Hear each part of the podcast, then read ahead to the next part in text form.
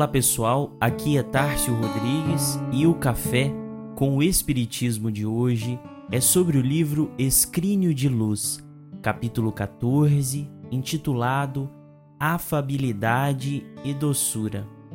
Psicografia de Francisco Cândido Xavier, onde Emmanuel diz: No exercício da afabilidade e da doçura, que atrairá em teu favor as correntes da simpatia, compadece-te de todos e guarda acima de tudo a boa vontade e a sinceridade no coração.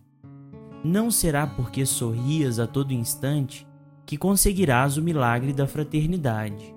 A incompreensão sorri no sarcasmo e a maldade sorri na vingança. Não será porque espalhes teus ósculos com os outros que edificarás o teu santuário de carinho. Judas, enganado pelas próprias paixões, entregou o Mestre com um beijo. Por outro lado, não é porque apregoas a verdade com rigor que te farás abençoado na vida. A irreflexão no serviço assistencial agrava as doenças e multiplica os desastres. Com a franqueza agressiva, embora tocada de boas intenções, não serás portador do auxílio que desejas, conseguindo gerar tão somente o desespero e a indisciplina. Não será com o elogio público ou com a acusação aberta que ajudarás ao companheiro. Quase sempre, o louvor humano é uma pedra no caminho e a queixa habitualmente é uma crueldade.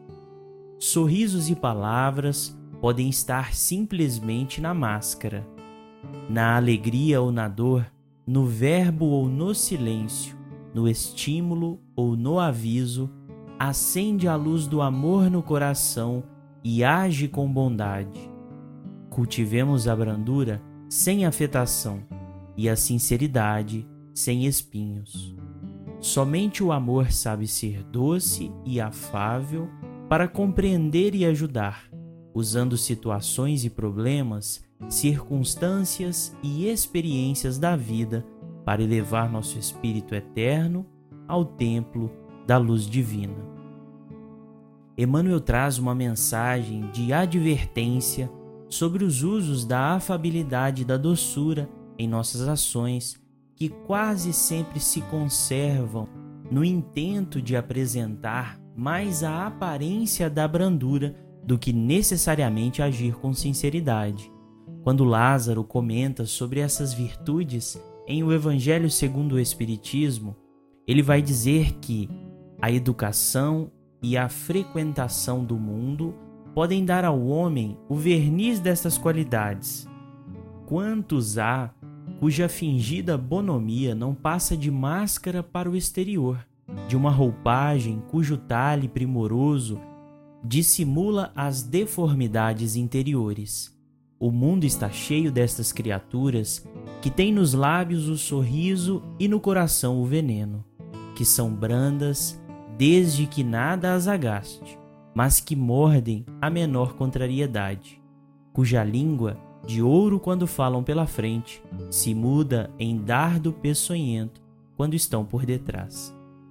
Ambos os comentários de Emmanuel e de Lázaro parecem demasiadamente duros ou enérgicos, tendo em vista que se comenta sobre os brandos e pacíficos.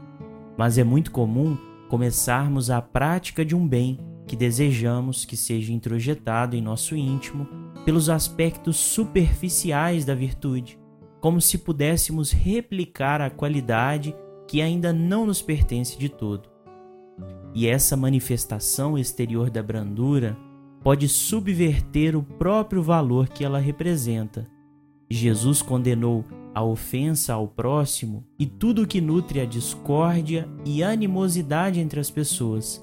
Aí está o ponto central do trabalho pela paz: resolver os conflitos com sinceridade e muito respeito, criando pontos de convergência para que as partes consigam se encontrar numa solução benéfica para todos.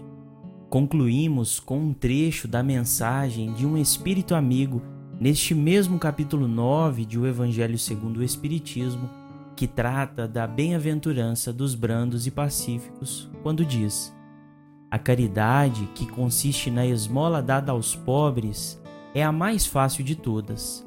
Outra há, porém, muito mais penosa e, conseguintemente, muito mais meritória, a de perdoarmos aos que Deus colocou em nosso caminho para serem instrumentos do nosso sofrer e para nos porem à prova a paciência. A vida é difícil, bem o sei, compõe-se de mil nadas, que são outras tantas picadas de alfinetes, mas que acabam por ferir.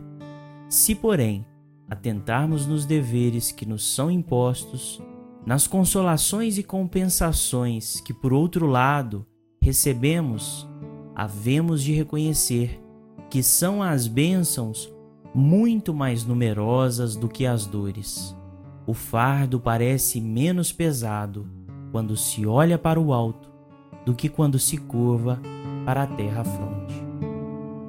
Fiquem com Deus e até o próximo episódio do Café com o Espiritismo.